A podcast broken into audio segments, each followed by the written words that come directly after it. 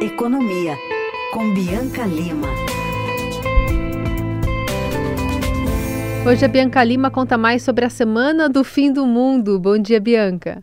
Bom dia, Carol. Bom dia, ouvintes. Essa sexta-feira é o último dia do ano legislativo e, como de costume, nós estamos vivendo aquela semana chamada de Semana do Fim do Mundo, em que uma série de votações se sucedem na Câmara e no Senado a toque de caixa e muitas vezes os parlamentares nem sabem detalhes dos textos que estão sendo votados. Eu presenciei isso ontem à tarde, quinta-feira, na comissão mista de orçamento, quando o colegiado votou a Lei Orçamentária Anual de 2024. Governo e Congresso ficaram muito tempo debruçados sobre a Lei de Diretrizes Orçamentárias, que é uma etapa anterior do orçamento, aquela em que foi confirmada a meta de déficit zero para 2024, ano que vem, e sobrou pouquíssimo tempo para a discussão da LOA, a Lei Orçamentária Anual, que é de fato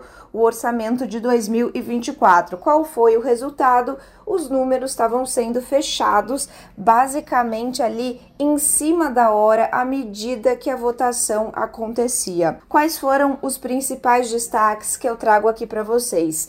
Essa lei orçamentária anual passou na comissão, vai ser analisada hoje no plenário, com um corte de 7 bilhões de reais no PAC, o Programa de Aceleração do Crescimento, uma das vitrines do presidente Lula, sobretudo em ano de eleição municipal.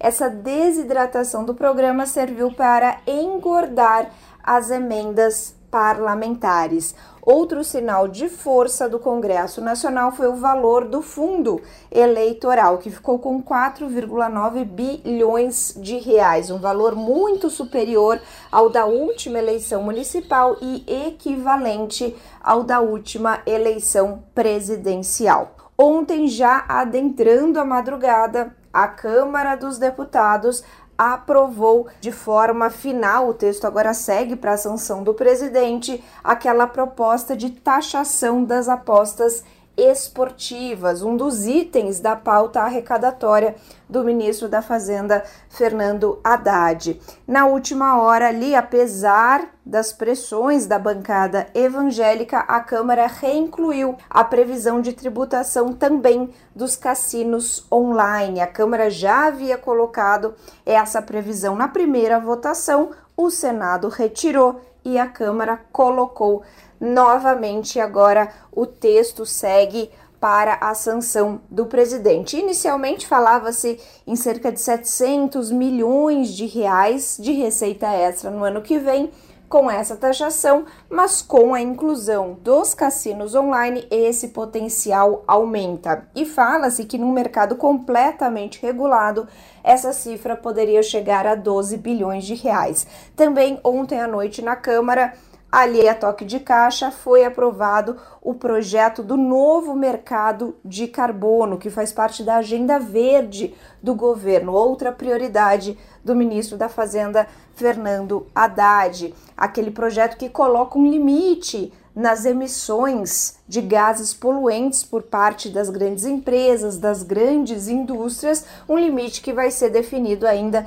em lei complementar. Esse texto passou na Câmara, agora segue para o Senado e queria trazer aqui só uma observação para os nossos ouvintes que neste projeto há a previsão de tributação dessas trocas, né, dessas transações de crédito de carbono.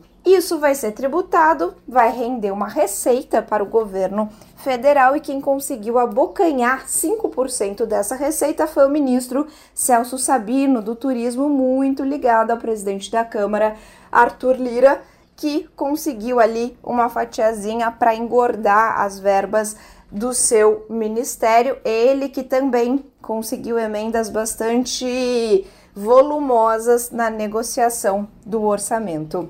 Um bom dia para vocês e até a próxima.